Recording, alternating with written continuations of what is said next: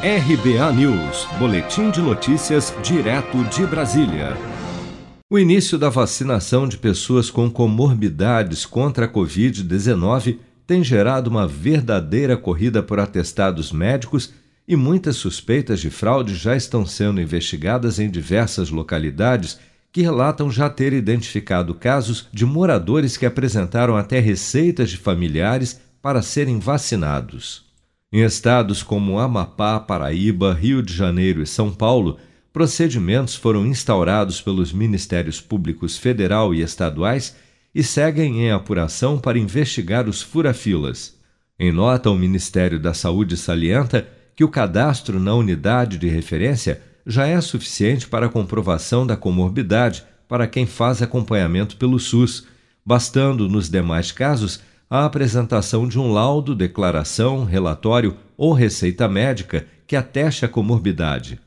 O secretário municipal de saúde de São Paulo, Edson Aparecido, destaca que a Prefeitura da capital paulista está aceitando documentos com até dois anos da sua emissão em razão da pandemia os documentos exigidos pelos, eh, pela Secretaria e que são acompanhados pelos nossos profissionais de saúde, que têm muita experiência, eh, a pessoa pode apresentar três documentos. Um desses três documentos, a receita médica, eh, o atestado médico ou eh, os exames clínicos que atestam a comorbidade. Eh, e esses, esses três documentos podem ter eh, a validade de até dois anos, terem sido realizados até dois anos atrás. Por quê? Porque durante todo esse período de pandemia, muitas pessoas, obviamente, por, e até por conta das orientações do Ministério da Saúde e da Secretaria Municipal de Saúde, nós suspendemos exames eletivos, consultas, cirurgias, enfim. Então, o documento pode ter até dois anos, ter sido feito até dois anos atrás, um desses três documentos, os nossos profissionais de saúde têm muita experiência, vão saber identificar, obviamente, a veracidade, é, e, obviamente, como disse o prefeito, a gente também confia na idoneidade de todo cidadão.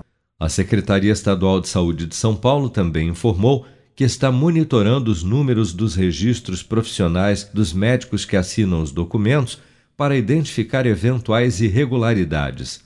As comorbidades listadas como prioritárias pelo Plano Nacional de Imunização incluem doenças que atingem uma parcela significativa da população, como diabetes e cardiopatias. Ao todo, o governo estima que cerca de 17 milhões e 700 mil pessoas de 18 a 59 anos se enquadram no grupo de pacientes com comorbidades com indicação para vacinação contra a Covid-19. Você está preparado para imprevistos? Em momentos de incerteza como o que estamos passando, contar com uma reserva financeira faz toda a diferença. Se puder, comece aos pouquinhos a fazer uma poupança. Você ganha tranquilidade, segurança e cuida do seu futuro. Procure a agência do Sicredi mais próxima de você e saiba mais. Sicredi, gente que coopera cresce. Com produção de Bárbara Couto, de Brasília, Flávio Carpes.